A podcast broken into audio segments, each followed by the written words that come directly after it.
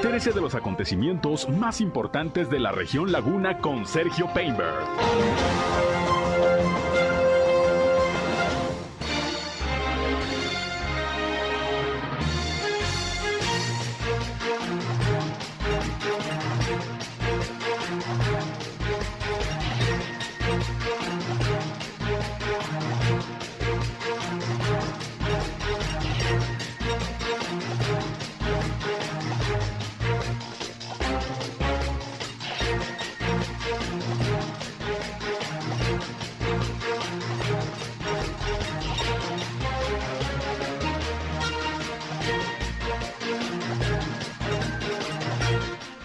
Bienvenidos, ¿qué tal? ¿Cómo están? Muy buenos días, un placer, un gusto, como siempre, saludarles aquí en nuestra primera emisión de Región Informa a través de la señal del 103.5 eh, de frecuencia modulada Región Radio, una estación más del grupo Región, la Radio Grande de Coahuila. Yo soy Sergio Peinbert, usted ya me conoce y como siempre les invito a que se queden con nosotros durante la siguiente hora. Tenemos la información más importante, lo más relevante de lo que ha acontecido, sobre todo en la comarca lagunera en Coahuila y en Durango a través de esta señal. Como siempre les invito no solamente a escucharnos, sino también a entrar en contacto con este espacio si tienen algún reporte, algún comentario, sugerencia que nos quieran hacer llegar. Nos interesa mucho su participación, así que nos pueden llamar, nos pueden mandar mensajes de WhatsApp a la línea 871-713-8867 871-713-8867. También estamos en redes sociales y medios digitales para que nos sigan en Facebook y en Instagram. Ahí estamos en región 103.5 Laguna. Ya transmitimos en vivo y en directo también por Facebook Live. Un saludo a quienes se suman a esta transmisión. Estamos en vivo desde nuestra cabina de radio, transmitiendo a través de esta red social. Y a mí me encuentran también en Sergio Peinber Noticias, ahí en Facebook, en Twitter, en YouTube, en Instagram, en TikTok y también en sergiopeinber.com, mi portal web de información que les invito a visitar. Ahí están los enlaces para que nos escuchen todos los días en nuestras transmisiones de radio. Y sin más, vámonos con un eh, resumen de lo más importante en las noticias que les estaré llevando en este ya viernes, viernes 6 de enero, Día de Reyes, Día de Rosca. Esperemos que la pasen de lo mejor. Las principales. Autoridades del gobierno de Durango dieron a conocer hace unos momentos la detención en el estado de Jalisco de quien fungiera como subsecretario de egresos de la Secretaría de Finanzas de la pasada administración que encabezó el gobernador panista José Rosa Saizpuro. En unos momentos los detalles. Por otra parte, el fiscal general del estado de Coahuila, Gerardo Márquez Guevara, dijo que ya se giraron instrucciones para sellar las colindancias con los estados que están eh, junto a Coahuila para evitar el efecto cucaracha luego de lo que aconteció el día de ayer allá en el estado de Sinaloa con la detención de Ovidio Guzmán. Dos elementos de la Dirección de Seguridad Pública Municipal de Torreón, un hombre y una mujer, resultaron heridos de bala el día de ayer cuando trataron de frustrar un asalto ahí por el mercado Juárez. Los agresores ya están detenidos y afortunadamente estos eh, policías se encuentran ya fuera de peligro. En unos momentos los detalles de lo ocurrido. El gobernador del estado de Durango, Esteban Villegas, el día de ayer dio a conocer que luego de una visita a la Ciudad de México con el eh, titular del Instituto Nacional de Salud para el Bienestar, el INSABI, bueno, se acordó el llevar a cabo algunos programas de mejoramiento de todos los servicios de salud que se prestan en el estado de Durango. La idea, dijo, es eh, eficientar y dar una mejor atención a todos los duranguenses en materia de salud. Escucharemos lo que al respecto dijo el mandatario estatal. Bueno, y también por lo ocurrido ayer en el estado de Sinaloa, particularmente en Culiacán, la central de autobuses de Torreón dio a conocer que se suspendieron las eh, corridas hacia el estado de Sinaloa, a los Mochis, a Culiacán y a Mazatlán también. Esto con motivo de la seguridad necesaria, pues para evitar alguna situación de riesgo, luego de que pues algunas carreteras fueron eh, tomadas por delincuentes en el estado de Sinaloa. Vamos a esperar a ver si ya se eh, normaliza eh, el transporte de pasajeros hacia el estado de Sinaloa desde la comarca lagunera. Ya les estaremos informando. Por otra parte, ayer el boxeador y actual regidor del Ayuntamiento de Gómez Palacio, Cristian Mijares, pues ya tomó posesión como nuevo presidente del PRI allá en Gómez Palacio. Ahí estuvo Arturo Yáñez eh, Cuellar dándole posesión. Él es el presidente estatal del Revolucionario Institucional, quien dijo, por cierto, que espera que este año el PRI de Coahuila gane las elecciones y para tal efecto se contará con el apoyo de los priistas duranguenses, dijo el líder de esta organización política.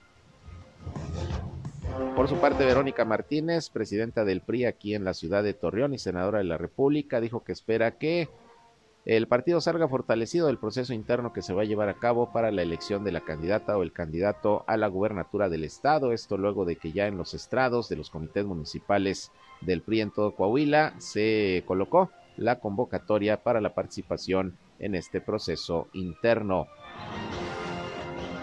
Y hablando de este tema, por cierto, ayer el dirigente nacional de Morena, Mario Delgado dio a conocer que finalmente el senador Armando Guadiana será el precandidato único a la gubernatura del estado de Coahuila, lo cual, bueno, pues ya prácticamente estaba dicho, pero pues ya se confirma, Armando Guadiana precandidato único. Va a iniciar el proceso de precampañas, pero bueno, pues ya prácticamente se define que será el próximo candidato a la gubernatura.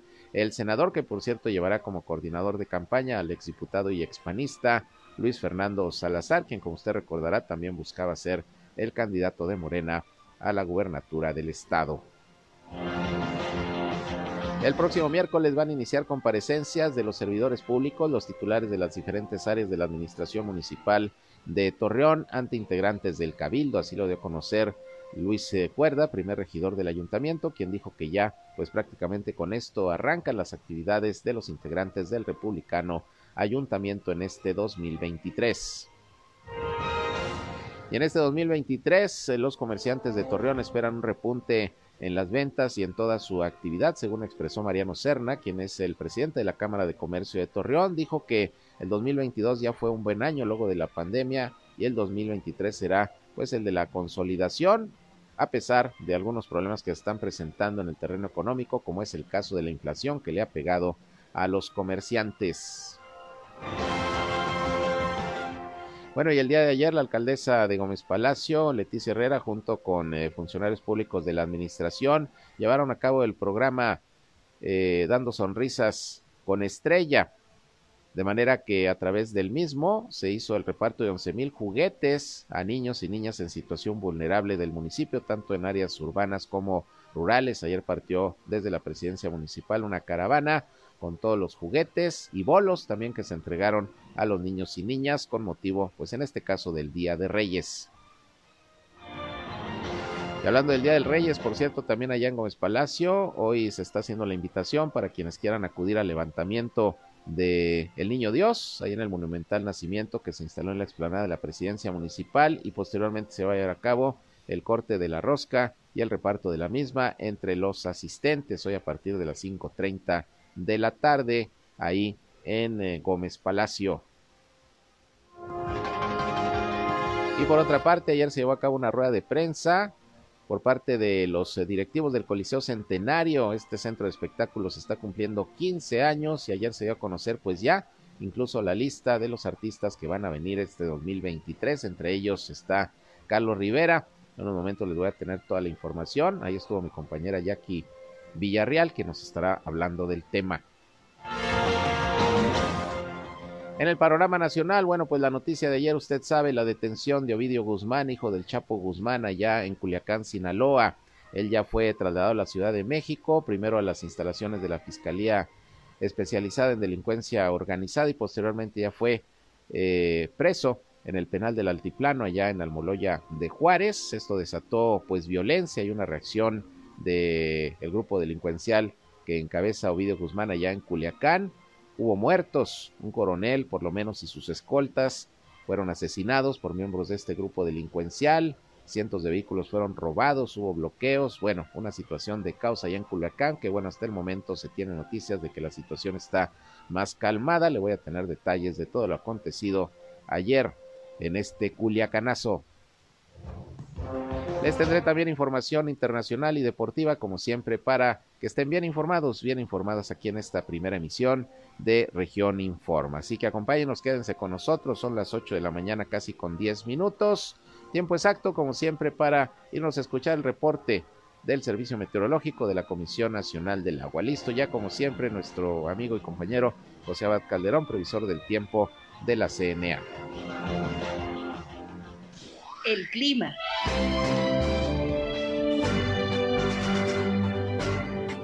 ¿Qué tal José? ¿Cómo estás? Muy buenos días. Te escuchamos en este primer viernes del 2023. Sergio, ¿qué tal? ¿Cómo están? Muy buenos días. Bueno, el día de hoy amanecimos con una temperatura mínima de 8 grados centígrados.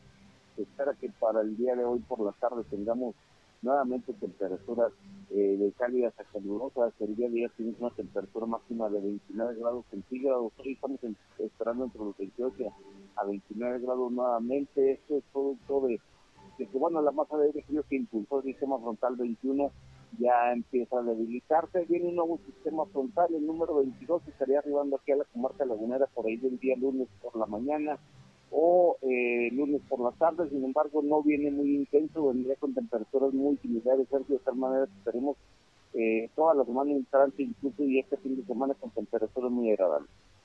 Muy bien, pues eh, qué bueno ya lo hemos dicho en estos días, nos ha tocado hasta ahorita un invierno pues bastante benigno, ¿no, José? Sí, así es, y bueno, eh, todo parece indicar que al menos la primera quincena del mes de enero vamos a continuar con estas condiciones. Muy bien, pues ahí estaremos pendientes y tú, como siempre, informándonos. Gracias, eh, José, buen día y buen fin de semana. Igualmente, hasta luego, que Gracias, eh, José Abad Calderón, previsor del tiempo de la Comisión Nacional del Agua. Ahí está el reporte. Bien, y vámonos con la información, con el detalle de las noticias, lo más importante, lo que ha acontecido sobre todo aquí en la comarca lagunera cuando son las 8 de la mañana con 11 minutos. Bien, pues hoy aproximadamente a las 7.15 de la mañana se dio a conocer por parte de autoridades del gobierno de Durango la detención en el estado de Jalisco de José Alberto N., quien eh, fungiera como subsecretario de egresos de la Secretaría de Finanzas durante el pasado gobierno, durante la administración estatal 2016-2022 que encabezó el exgobernador panista José Rosa Saizpuru. Según la información, la aprehensión se realizó en operativo conjunto entre la Fiscalía del Estado de Durango y la Fiscalía Especializada en Combate a la Corrupción con el apoyo de las autoridades de Jalisco. Hay que recordar que, bueno, ante la complicada situación en que se recibió la administración estatal en términos financieros y económicos, el gobernador Esteban Villegas, pues había dicho que se habían presentado ya denuncias contra quienes resultaran responsables, pues, de desfalcos, de mal uso de recursos públicos que dejaron al Estado con una deuda por lo menos de 25 mil millones de pesos. Y bueno, pues eh, debido a esta situación, ya se cumplimentó esta orden de aprehensión que en este caso se giró en contra de este exfuncionario de la pasada administración estatal. Estamos hablando de José Alberto N., quien era el subsecretario de egresos de la Secretaría de Finanzas del pasado gobierno que encabezó José Rosa Saizpuro. Y bueno, pues estaremos en espera de más información. Por lo pronto ya se dio a conocer esta detención en el estado de Jalisco y seguramente Vendrán más, ya ha habido otras de las que le hemos informado, pero esta es muy importante porque estamos hablando de la detención de quien se encargaba en la pasada administración estatal, pues eh, de la salida de dinero, era el subsecretario de egresos. Seguramente ahí hay varios delitos de los cuales se les está acusando a él y a otros implicados. Vamos a darle el seguimiento, pero por lo pronto, pues esto es resultado, repito, de las condiciones en que se recibió la administración estatal en términos económicos y financieros muy complicada dicha situación para la actual administración que encabeza el gobernador Esteban Villegas. Vamos a estar atentos. Y hablando del gobernador Esteban Villegas, pues precisamente el día de ayer acudió a la Ciudad de México para entrevistarse con autoridades de salud, sobre todo del INSABI, el Instituto Nacional de Salud para el Bienestar, y dijo que bueno, se lograron algunos acuerdos para la implementación de algunos programas que permitan mejorar la infraestructura y los servicios de Salud en el estado de Durango. Vamos a escuchar el mensaje que precisamente desde la Ciudad de México dio el gobernador Esteban Villegas sobre estos proyectos en materia de salud que se van a impulsar en colaboración con el gobierno federal. Quiero compartirles que ando ahorita en la Ciudad de México. Eh, vine a una reunión que tenemos ya programada con todo el equipo del INSABI. Le quiero agradecer mucho al maestro Ferrer, a todo su equipo de trabajo, que tuvimos una, pues una reunión de trabajo amplia y quiero compartirles que con muy buenas noticias vamos a tratar de reorganizar, como lo habíamos dicho, todo el tema del sector salud. Vamos a hacer un levantamiento hospital por hospital, clínica por clínica, centro de salud por centro de salud de todo el estado eh, en, en este mes de enero para poder saber qué es lo que nos falta, porque la indicación que en la última visita nos dio el presidente Andrés Manuel y yo le he dado a mi equipo es que todo lo que tenemos, los centros de salud, estén funcionando al 100%. Entonces vamos a ver qué nos falta de doctores, de enfermeras, de químicos, de material humano, pero también de recurso eh, en equipamiento, de recurso económico para poder hacer que todos nuestros hospitales estén funcionando al 100%. Entonces yo espero que a finales de enero, principios de febrero, el maestro Ferrer y su equipo se den la vuelta, que así quedamos a Durango para poder anunciar cómo vamos a dejar el sistema de salud en Durango en este 2023. Tiene que ser un gran año para el tema del sector salud, tiene que ser un gran año para eh, dar a conocer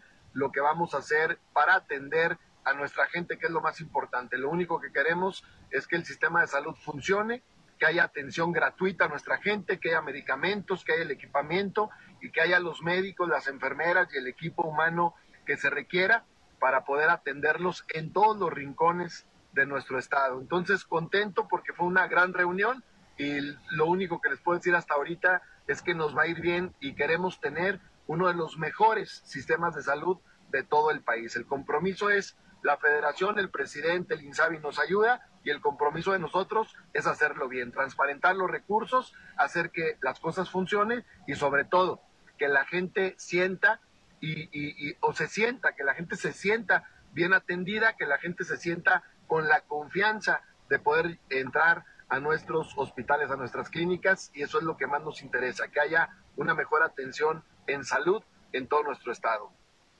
Bien, pues ahí lo que dio a conocer ayer el gobernador de Durango, Esteban Villegas, sobre pues, los proyectos que hay en materia de salud. Hay que recordar que de hecho también esta semana Iracema Condo, la secretaria de Salud de Durango dijo que se está haciendo un trabajo de reingeniería en, la Secretaría y en todas las unidades eh, médicas y de atención a la ciudadanía. Y entre esta reingeniería, pues se están aplicando ajustes de personal que, bueno, eh, nada tienen que hacer ahí.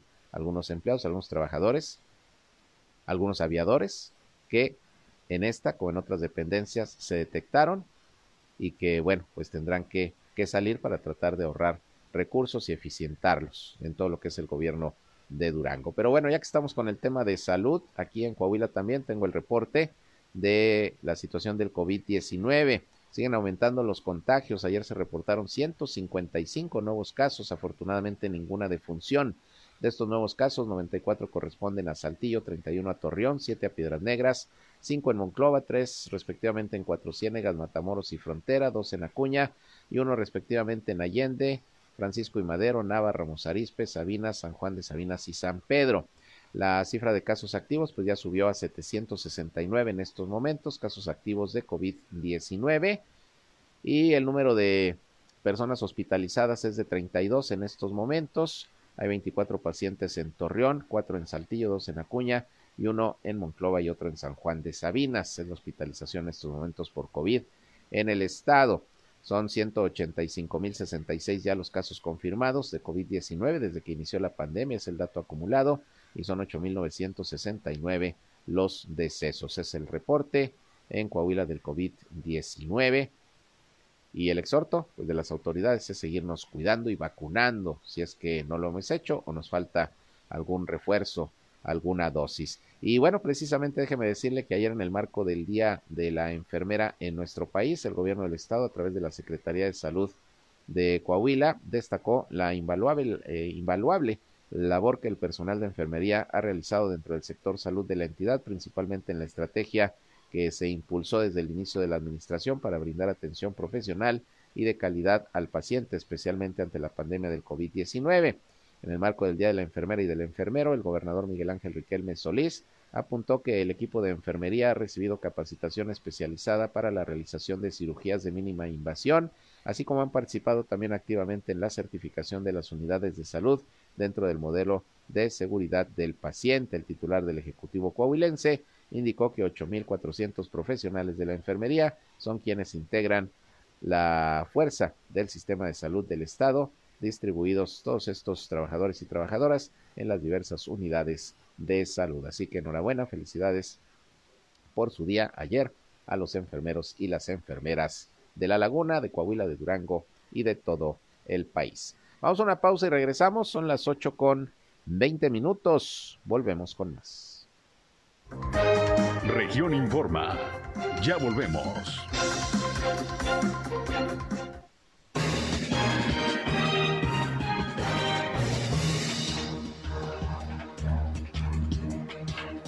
Son las 8 de la mañana con 23 minutos. Gracias por continuar con nosotros aquí en Región Informa. Les reitero la invitación para que se comuniquen al 871-713-8867. Y bueno, luego de lo acontecido ayer allá en eh, Culiacán, Sinaloa, con la detención de Ovidio Guzmán y todo lo que ya usted conoce que ocurrió, estos hechos violentos que se suscitaron a raíz de este operativo allá en la capital sinaloense.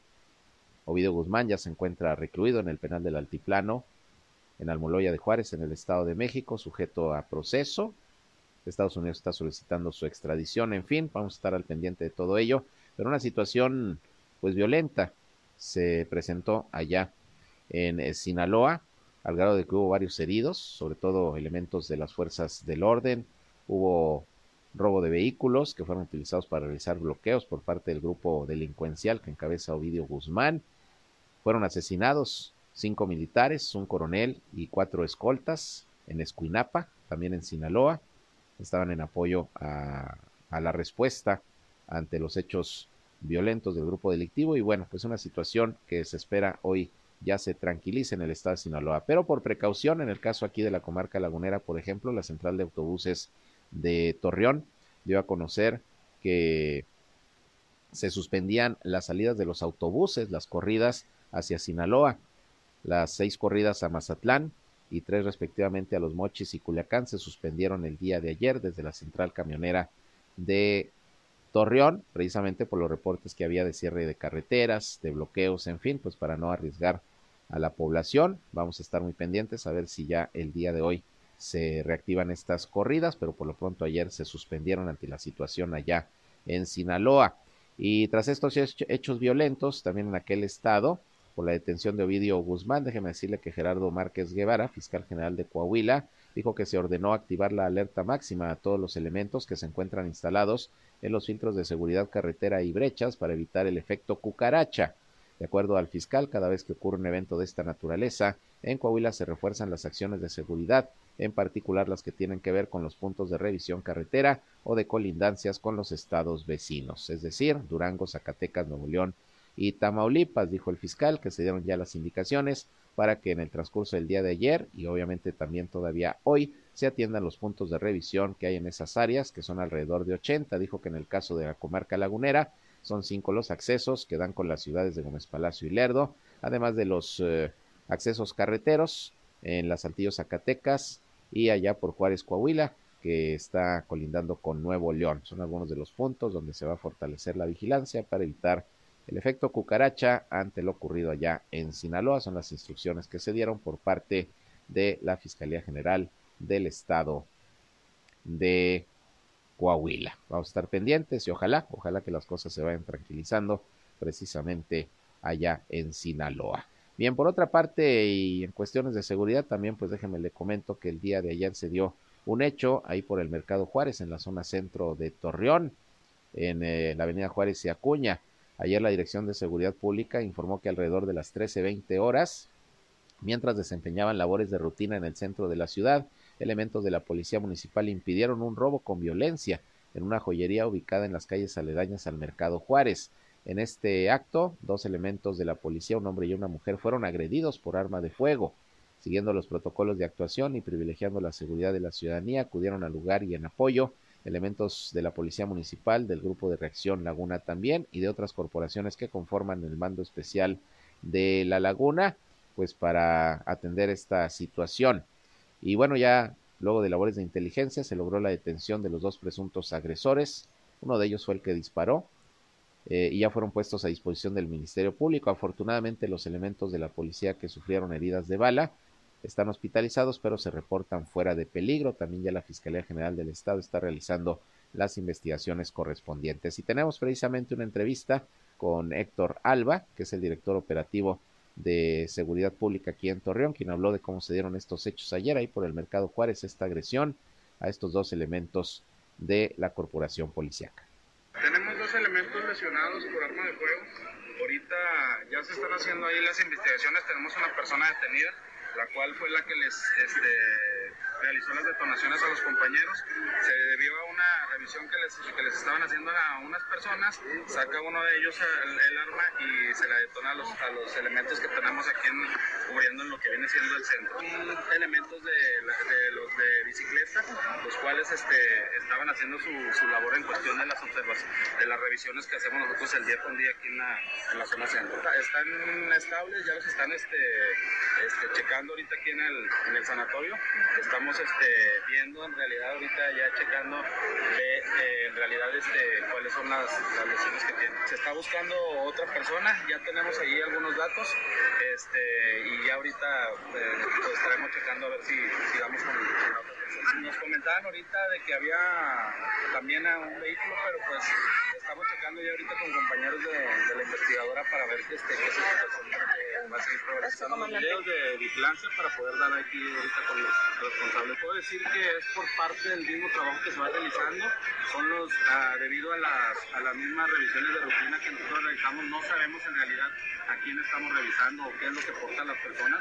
En este, en este caso, pues uno de ellos traía un arma, este, ya está detenido y podemos decir que pues, es el cumplimiento del deber en lo que están haciendo los elementos. Puede decir este, que así vamos a seguir, no vamos a bajar la guardia y vamos a poder este, estar todo ese tipo de situaciones para que los compañeros también viendo tanto física como lo que se vaya realizando bueno, pues así estuvieron las cosas. También emitió un comunicado el gobierno del estado a través de la Secretaría de Seguridad, donde informó del hecho y también de la detención de estos dos presuntos agresores que hirieron a estos policías que afortunadamente están fuera de peligro. Bien, en otras cosas, vámonos al terreno político porque el día de ayer, déjeme le comento que eh, el dirigente nacional de Morena, Mario Delgado, dio a conocer a través de sus redes sociales que el senador Armando Guadiana Tijerina será el precandidato único a la gubernatura del estado. Ya van a iniciar las eh, actividades de precampaña en los partidos políticos a partir del 14 de enero, según el calendario del Instituto Electoral de Coahuila.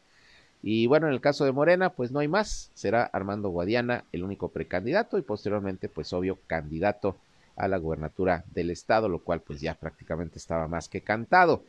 Eh, y también anunció Mario Delgado que su coordinador de campaña será nada más y nada menos que Luis Fernando Salazar, quien buscaba también ser candidato a la gubernatura, ex diputado federal, ex panista, ex aspirante también a la presidencia municipal de Torreón. Y bueno, pues él prácticamente se está sumando al proyecto eh, político de Armando Guadiana, va a ser su coordinador de campaña. Esto fue parte de lo que ayer Mario Delgado dio a conocer a través de sus redes sociales y bueno, pues ahí poco a poco se va calentando cada vez más el ambiente político en la entidad. Y mientras esto ocurre en Morena, pues en el Partido Revolucionario Institucional, la senadora Verónica Martínez, presidenta del PRI aquí en la ciudad de Torreón, dio a conocer que se espera un fortalecimiento de su organismo político en el proceso interno que también se va a vivir para la elección del candidato o candidata a la gubernatura del estado, aparte de que como usted sabe, pues está previendo la conformación de una coalición, de una alianza del PRI con el PAN y el PRD para contender el próximo 4 de junio en las elecciones. En los comités eh, municipales del PRI en todo el estado de Coahuila ya se colocó en estrados la convocatoria para quienes eh, quieran participar en el proceso interno para la elección eh, en principio de, de, el candidato o la candidata al gobierno del estado. Hay que recordar que también se van a renovar las diputaciones locales. Y bueno, esto es lo que dijo sobre este tema la senadora Verónica Martínez, presidenta del PRI aquí en la ciudad de Torreón. Esto comentó. Pues bueno, ya publicamos en los comités municipales en todo el estado, no solamente en Torreón, sino en todos los municipios de Coahuila, la convocatoria para quienes quieran participar en nuestro proceso interno eh, de, candidato o candidata a gobernador en el estado de Coahuila. Yo estoy segura que habremos de salir fortalecidos, hemos estado trabajando en, en mantenernos unidos, en mantenernos fuertes. Eh, en diciembre tuvimos la renovación de nuestros comités seccionales, de nuestro Consejo Político Estatal y Municipal, y bueno, pues nos declaramos listos para la contienda estoy segura que eh, una vez eh, acordada la alianza con el PAN y con el PRD, pues habremos de tener eh, el mejor perfil que nos represente en esta alianza rumbo al 2020, rumbo a la elección de gobernador en este 2023. Pues bueno, hace unas semanas estuvo el dirigente de nuestro partido, Alito Moreno, en Coahuila y lo que nos comentó es que va bien, que han estado en pláticas con los partidos eh, tanto del PAN y el PRD con sus dirigentes para poder estar eh, pues definiendo eh, las posiciones y, las negociaciones finales para poder concretar esta alianza. Bueno, pues ahí está lo que dice la senadora Verónica Martínez. Y bueno, hablando del PRI, ayer en Gómez Palacio, pues ya asumió el cargo de nuevo dirigente del Comité Municipal del Tricolor en esa ciudad, el actual regidor y exboxeador Cristian Mijares, que anda metidazo en la política.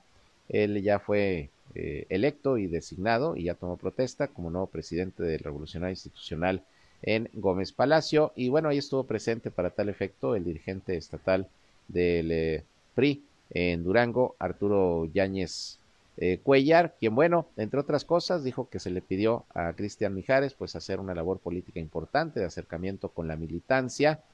se espera que los buenos oficios ahora en el terreno político de Cristian Mijares, muy conocido por su actividad deportiva y como boxeador, pues puedan eh, eh, acrecentar incluso eh, las simpatías y la militancia dentro del Partido Revolucionario Institucional. No hay elecciones en Durango en estos momentos, pero se va a hacer trabajo político importante, dijo Arturo Yáñez, quien por cierto comentó que espera que el tricolor gane la gubernatura del estado de Coahuila el próximo año y los priistas del estado vecino de Durango dijo van a devolver el apoyo que los priistas de Coahuila dieron el año pasado para que se pudiera ganar la gubernatura en la figura de Esteban Villegas. Vamos a escuchar lo que Arturo Yáñez dijo precisamente el día de ayer sobre este regreso del favor, por así decirlo, de los priistas de Durango a los de Coahuila. El turismo de Durango es un turismo agradecido, es un turismo que tiene valores y que sobre todo pues tiene reciprocidad. Yo creo que nosotros vamos a, por eso ya iniciamos a reestructurar nuestros cuadros políticos aquí en la región Laguna, como es el caso aquí de Cristian Mijares, con ya un nuevo comité, porque lo que queremos es tener este renovados nuestros comités municipales, activos nuestros cuadros políticos para poder participar en las campañas políticas del Estado de Coahuila, del Estado de México. Por supuesto que vamos a devolver ese apoyo recíproco que recibimos en el en pasados tiempos del, turismo coahuilense, lo vamos a devolver con nuestra presencia, lo vamos, vamos a contribuir para que el próximo gobernador de Coahuila sea de nuestro partido y por supuesto que vamos a estar con toda la disposición apoyando a este turismo que nos ayudó en su momento. Bien, pues ahí tiene usted, esto es lo que eh, comentó el dirigente del Partido Revolucionario Institucional, en el estado de Durango. Van a apoyar a los priistas de Coahuila ahora en este proceso que se avecina para la renovación de la gubernatura del estado y las diputaciones locales. Bien, por otra parte, mire, ahora en esta temporada navideña y periodo vacacional estuvieron haciendo un llamado a las autoridades, sobre todo de protección civil, a los padres de familia para que no adquirieran los productos de pirotecnia para sus hijos, que no se utilizaran porque es muy riesgoso, muy peligroso, se pueden presentar accidentes. Bueno, nada más para que lo tomen en cuenta.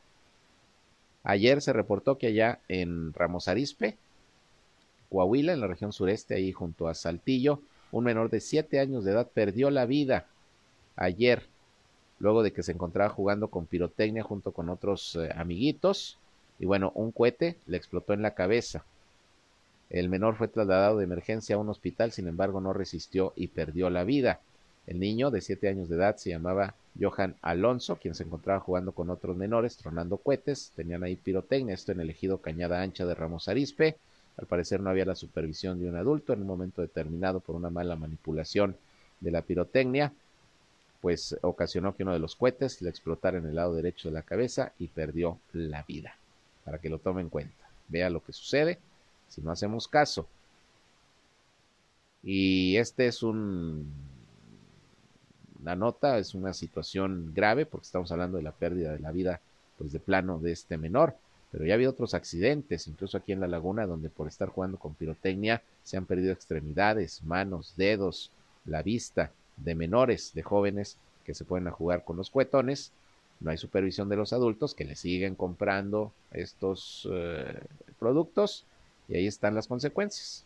Fíjese, pobre chavito, siete años y muere porque le traen un cohete en la cabeza cuando estaba jugando ahí con sus amiguitos. Tenga de veras mucho cuidado. Bien, y ayer eh, por la noche hubo una rueda de prensa y un cóctel que ofrecieron en el Coliseo Centenario sus directivos. Por ahí estuvo eh, precisamente Arturo Gilio, eh, director general del Coliseo. Estuvo también el, encargado de la empresa Showcase, que trae los espectáculos al Coliseo. El, el matador Jorge Mata y pues un ambiente de fiesta para dar a conocer no solamente eh, lo que se va a tener este año de presentaciones artísticas en el Coliseo, sino hacer un recuento de lo que se ha hecho en 15 años, es el 15 aniversario, 500 eventos aproximadamente los que se han desarrollado. Y ahí muy activa como siempre estuvo mi compañera Jackie Bambi Villarreal para que nos platique a ver cómo estuvo la noche y lo que va a traer el Coliseo precisamente para este año. ¿Cómo estás Jackie? Buenos días, ya que te tengo aquí, pues de una vez te aprovecho para que informes al público de Región Informa. ¿Cómo estuvo ayer en el Coliseo? Platícanos. Hola Sergio, buenos días a todos tus super seguidores, que son muchísimos. Y bueno, pues sí, eh, ahí estuvimos, tú también estuviste en esta noche de cóctel, era una noche bonita, una noche de fiesta, una noche donde eh, convocan a los medios de comunicación y a empresarios, sobre todo grandes personalidades de la comarca lagunera. Em, fue un evento donde pues anuncian los festejos de lo que será el 15 aniversario de Coliseo Centenario.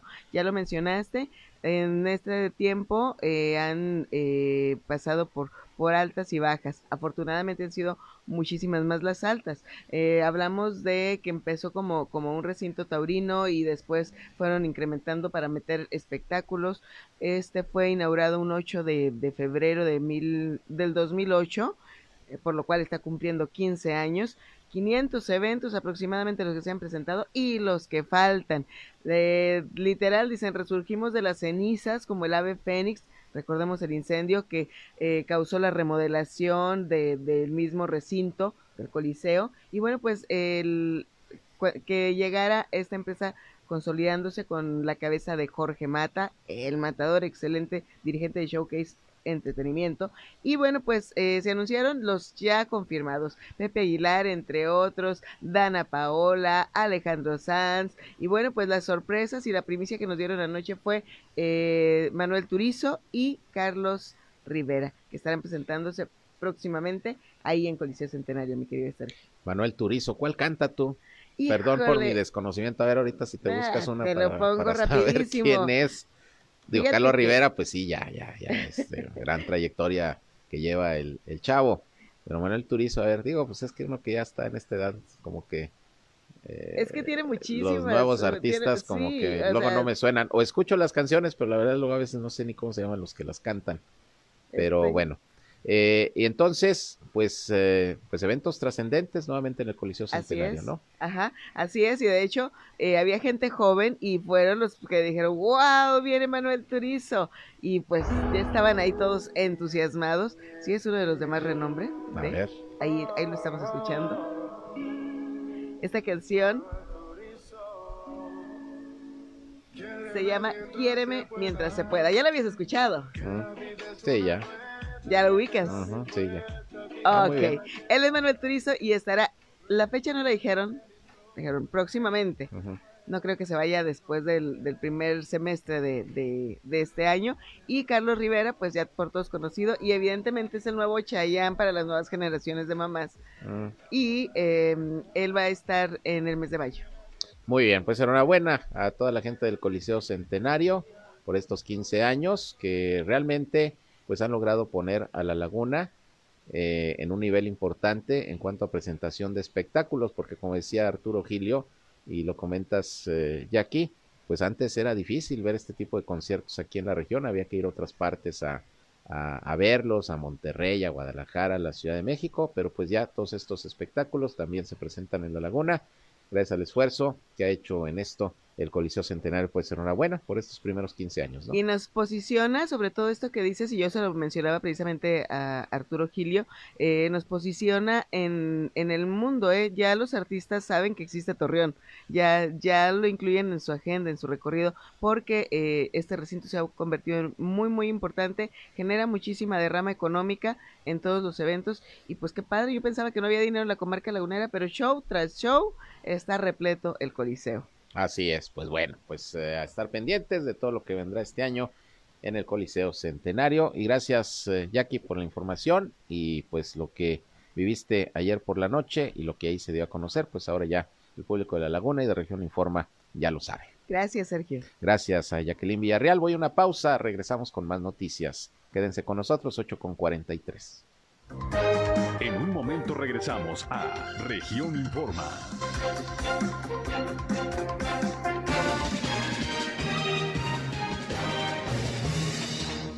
8 de la mañana con 45 minutos y bueno, los integrantes del Cabildo de Torreón ya comenzaron a tener actividad durante este 2023. Ayer platiqué con Luis Cuerda, él es el eh, primer regidor del ayuntamiento, quien dijo que entre otras cosas, bueno, la próxima semana, el miércoles, van a iniciar comparecencias de los eh, directores de las diferentes áreas de la administración, pues para que presenten eh, los resultados de su trabajo durante el año 2022 y los proyectos que se tienen precisamente para el 2023 en las diferentes áreas, parte del trabajo que ya va a estar realizando en estos primeros días del año el Cabildo de Torreón. Vamos a escuchar lo que nos comentó al respecto Luis Cuerda Serna, repito, primer regidor del ayuntamiento.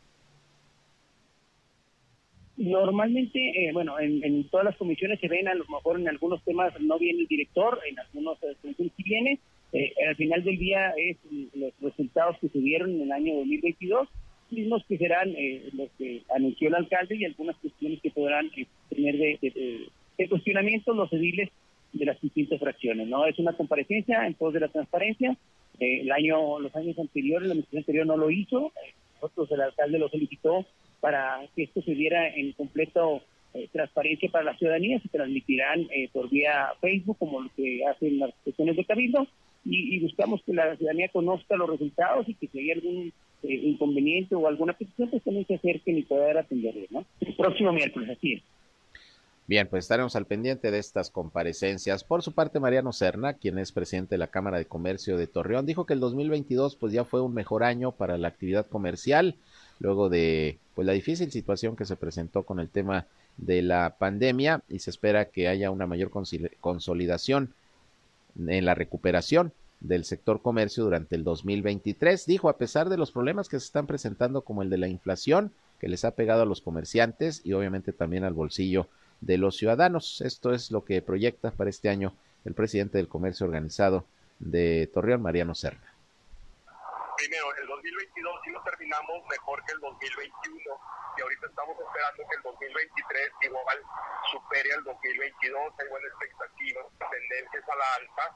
Sin embargo, pues ahorita empezamos con esta cuesta de enero, donde, lo bien decías tú, o sea, empezamos con un incremento del 20% del salario mínimo, empezamos con la inflación que ya no cesa, tenemos tres años prácticamente con inflación muy elevada, nos ponen un nuevo factor que, bueno, dos, uno, que son las vacaciones, el incremento que se hace de seis días de forma brusca, que también impacta nuestros costos, y las tasas de interés, porque los créditos que pedimos cuando en el 2020 en la pandemia, pues ahora los estamos pagando con intereses más elevados. Entonces pues, todo esto viene a afectar al comercio y en general la productividad de todo el país, de nuestros municipios, pero sin embargo, pues, si vamos en crecimiento y esperamos que así sigamos en, en Torreón. Es, es cíclico, toda la, industria del comercio, toda la, actividad económica es cíclica cada año. Entonces esta cuesta de enero, o sea, nosotros en diciembre con las cuentas que tuvimos, con las letras extraordinarias, guardamos y tenemos pues, para sobrellevar esta, esta cuesta de enero y estos cambios pero sí va a haber una repercusión de nuestros precios hacia el consumidor, que eso es lo, lo, grave o lo que más impacta ahora sí a la sociedad en general. Bueno, pues ahí tiene usted una mejor expectativa este año para la actividad comercial. Esperemos que la recuperación continúe. Vámonos a la información deportiva. Ya está listo mi compañero Noé Santoyo. ¿Qué tal Sergio? Amigos, muy buenos días. Con mucho gusto les saludo en esta mañana para compartirles la información del mundo de los deportes. Las repercusiones por la ola de violencia que se viven en Culiacán continúan generando problemas dentro del mundo del deporte profesional. Ahora con la reprogramación del partido correspondiente a la jornada 1 del clausura 2023 de la Liga MX entre Mazatlán y León. Partido que estaba programado para realizarse el día de hoy en el Estadio Kraken a las 21 horas con 10 minutos. Así lo informó la Liga MX en un comunicado en sus redes sociales. De igual manera, la Liga Mexicana del Pacífico informó que debido a los hechos ocurridos en el estado de Sinaloa y por recomendación de las autoridades, el cuarto juego de la serie de playoff entre Naranjeros de Hermosillo y Venados de Mazatlán del día de ayer fue suspendido. La reprogramación de la serie que marcha 2 a 1 a favor de Hermosillo será oficializada en las próximas horas. La mañana de ayer en conferencia de prensa en el auditorio Orlegui, el estratega de Santos Laguna Eduardo Fentanes manifestó estar a la espera de sumar refuerzos para el torneo que inicia el día de hoy. Sin dar nombres en concreto, Fentanes calificó como un hecho la llegada de refuerzos, los cuales no tendría importancia para él si se suman a los trabajos ya iniciada la campaña. Sobre Ignacio Geraldino, también dejó en claro que no entra en planes del equipo. Evidentemente sí estamos visualizando contar con ellos, estoy seguro que eso sucederá. Eh, la ventana de, de registros hoy, a diferencia de años atrás, es mucho más amplia. Antes te cerraban una semana antes de iniciar la competencia y eso te obligaba a, tenerlos antes. Hoy la ventana está homologada al mercado mundial y es una ventana mucho más amplia. Ya hemos tenido jugadores que han llegado en el andar de las primeras fechas y han terminado aportando cosas importantes. Entonces, eh, estoy seguro que llegarán y si lo estamos contemplando los nombres, pues sí son varios porque así se trabaja. El día de hoy arranca el clausura 2023 de la Liga MX. A las 19 horas, Necaxa se enfrenta al Atlético de San Luis. El día de mañana América Querétaro, Atlas Toluca, Monterrey Chivas. El domingo Pumas contra Juárez, Santos Laguna recibe a Tigres y los Choros de Tijuana Cruz Azul. El próximo lunes Pachuca se enfrenta a Puebla. El comisionado de la NFL Roger Godel anunció el día de ayer que el juego Bengalís Bills, último de la semana 17 de la temporada, que se suspendió por el paro cardíaco que sufrió el jugador de los Bills, Damar Hamlin, no se reanudará. Con la cancelación del partido que los bengalíes ganaban 7-3 cuando faltaban poco menos de 6 minutos del primer cuarto afectará la lucha por la cima de la conferencia que ocupaban los jefes de Kansas City y a la que también aspiraban los Bills y los bengalíes. Los jefes son primeros de la conferencia americana con 13 ganados y 3 perdidos. Le siguen los Bills con marca de 12-3 y los bengalíes con 11-4. Estos dos últimos con ese partido menos. El día de hoy los equipos de la NFL tendrán una reunión para determinar si por estas circunstancias el juego por el título de la conferencia americana que se juega en la casa del equipo que termina como número uno se realiza en un terreno neutral, entre otros aspectos que determinarán las posiciones de esos tres equipos. Esa es la información, Sergio amigos, que tengan muy buen día. Gracias a Noé Santoyo, ahí está la información deportiva más importante. Vámonos al cierre de nuestro espacio noticioso, como siempre, con algunas notas de nuestro país nacionales.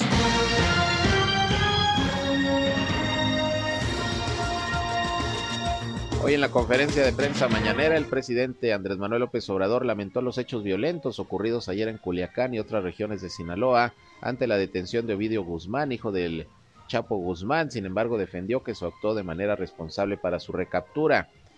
El mandatario dijo que desde la Administración Federal Así textual, vamos a estar informando constantemente, sobre todo para la tranquilidad de la población en especial de Sinaloa.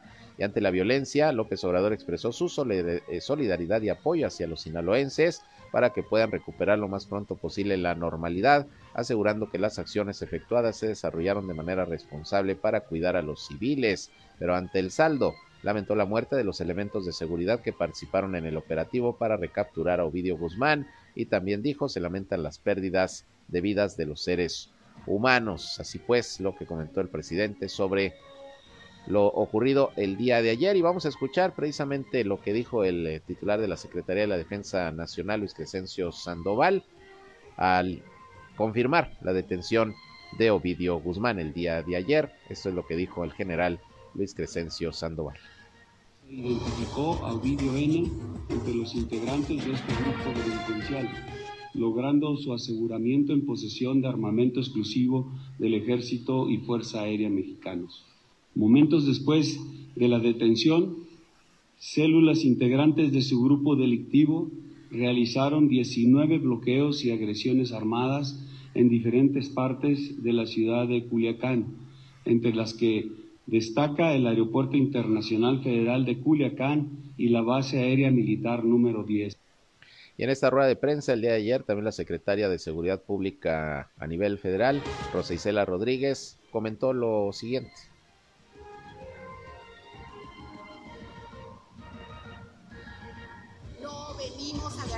guerra, venimos a construir la paz.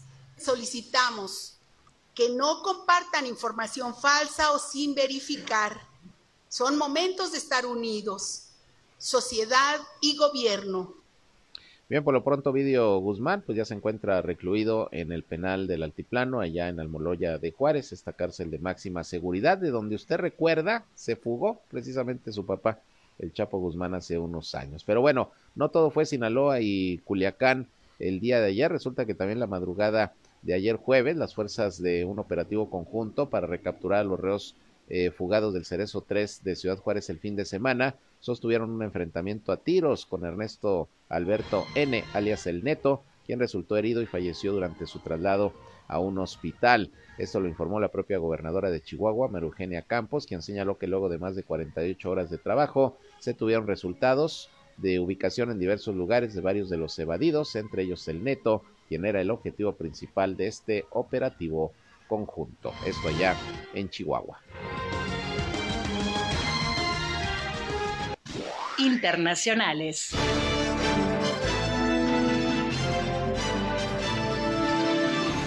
en el panorama internacional, bueno, como usted sabe, la próxima semana estará de visita en nuestro país el presidente de los Estados Unidos, Joe Biden. Por eso se especuló, se especuló ayer mucho de la casualidad de que viene el presidente de Estados Unidos y detienen a Ovidio Guzmán, que está solicitado en extradición por las autoridades norteamericanas. Pero bueno, el presidente Biden va a llegar el domingo al Aeropuerto Internacional Felipe Ángeles, va a llegar a Laifa allá precisamente en la capital del país para participar en la cumbre de líderes de América del Norte. Esto lo informó el canciller Marcelo Ebrard en su cuenta de Twitter.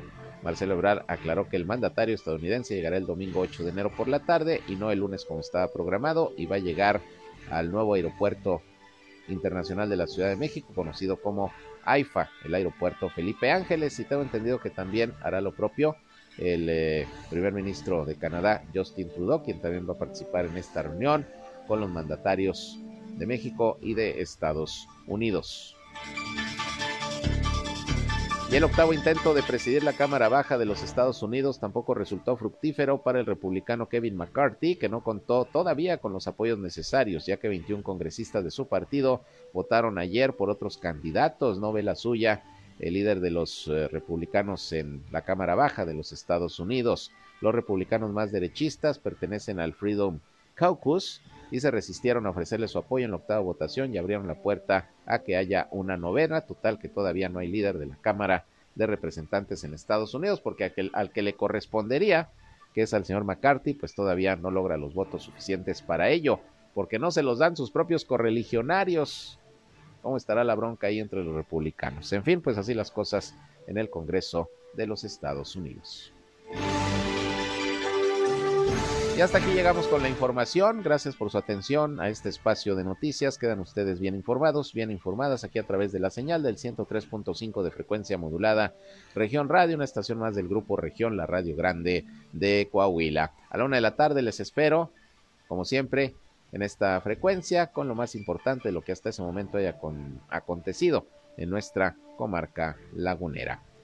Soy Sergio Peinbert, usted ya me conoce y se quedan con mi compañera Jackie Labambi Villarreal que nos tiene ya su programa listo con música, promociones, información y todo para que sigan teniendo una muy buena mañana de Día de Reyes, de Reyes Magos. Si tiene por ahí rosca, pues ya sabe. Invítenos. Pásenla bien, buenos días. Esto fue Región Informa. Ahora está al tanto de los acontecimientos más relevantes. Lo esperamos en la próxima emisión.